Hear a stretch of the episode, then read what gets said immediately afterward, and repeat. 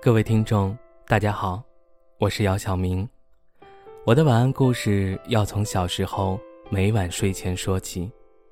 妈妈总是会在我的睡前讲故事，每次听到妈妈讲的故事，脑海当中总会充满遐想。我印象最深的就是神笔马良，他有一支神笔，画下来的东西都会变成真的。神笔马良用他的神笔帮助了穷人。惩治了坏人，感谢妈妈在我小的时候在我睡前讲的故事，这些故事陪伴我成长。你的晚安故事是什么呢？可以告诉我吗？希望你的晚安故事能够伴你入睡。